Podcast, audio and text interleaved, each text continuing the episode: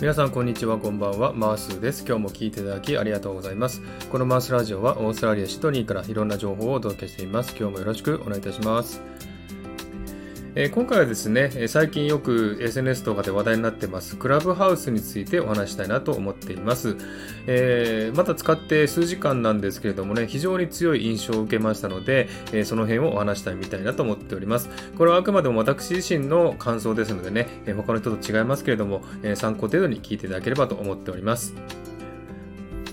えー、まずですね、クラブハウスはスタイフのライブ配信と似てるというふうに言われてますけども、確かに似てますよね。えー、クラブハウスは何百人という人がね、入れますが、えー、スタイフでは、え数十人ぐらいしか来ないでしょうかね。で、話す人も、え5人までとスタイフは決まってますけども、えクラブハウスはね、え手を挙げれば誰でも話せるという状態だそうですね。ですので、結構ね、お話好きな人はいいかなと思います。で、一つですね、とてもショックっていうかですね、あの印象が強かったのが、英語ですね。やっぱり英語を勉強にすごくいいなと思うんですよ。あの、私オーストラリアに住んでますけどもね、えー、そうしょっちゅうですね、英語に触れる機会っていうか、使う機会がない時があるんですよ。えー、特に今自粛ムードですのでね、えー、なかなか人と話すこともないですので、英語の能力が減、あの、落ちたなと思ってるんですね。で、そんな時に、このね、クラブハウスの英語の部屋に入ると、本当に生の英語がね、聞けるっていうのがすごくいいなと思ったんですね。で、聞いててすごく心地いいんです。というのもですね、やはりあの、テレビとかラジオとかの決まりきったこの話し方ではなく、生のですね、えー、英語を喋ってるのを聞けるっていうのはすごくいいなと思うんですね。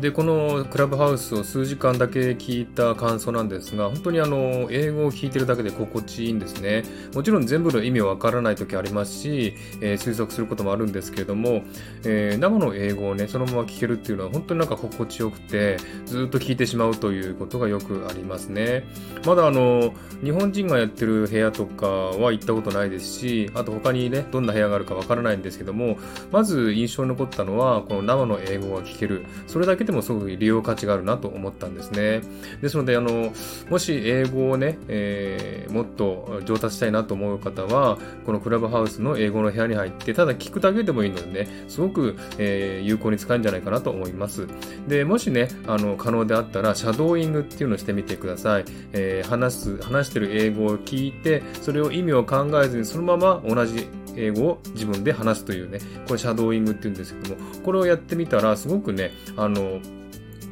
えー、聞く方もですね、話すことも、えー、口が回るようになるんじゃないかなと思うんで、えー、ぜひシャドーイングね、えもしゆっくり話してる、話してるね、英語がありましたらですね、ちょっとネイティブの英語はすごく早いのでね、ついていくの大変だと思いますけれども、やってみたらすごくね、英語の勉強に役立つんじゃないかなと思います。まあ私がオーストラリアに住んでましてもそう思うので、日本に住んでる方にとっては本当にあの、有効活用できるものじゃないかなと思いました。これがですね、私が、えー、たった数時間ですけどもね、えー、クラブハウスを使ってみて思ったことなんですね。ですので、ぜひ、あの、英語を勉強したい方には、えー、すごくいいんじゃないかなと思っております。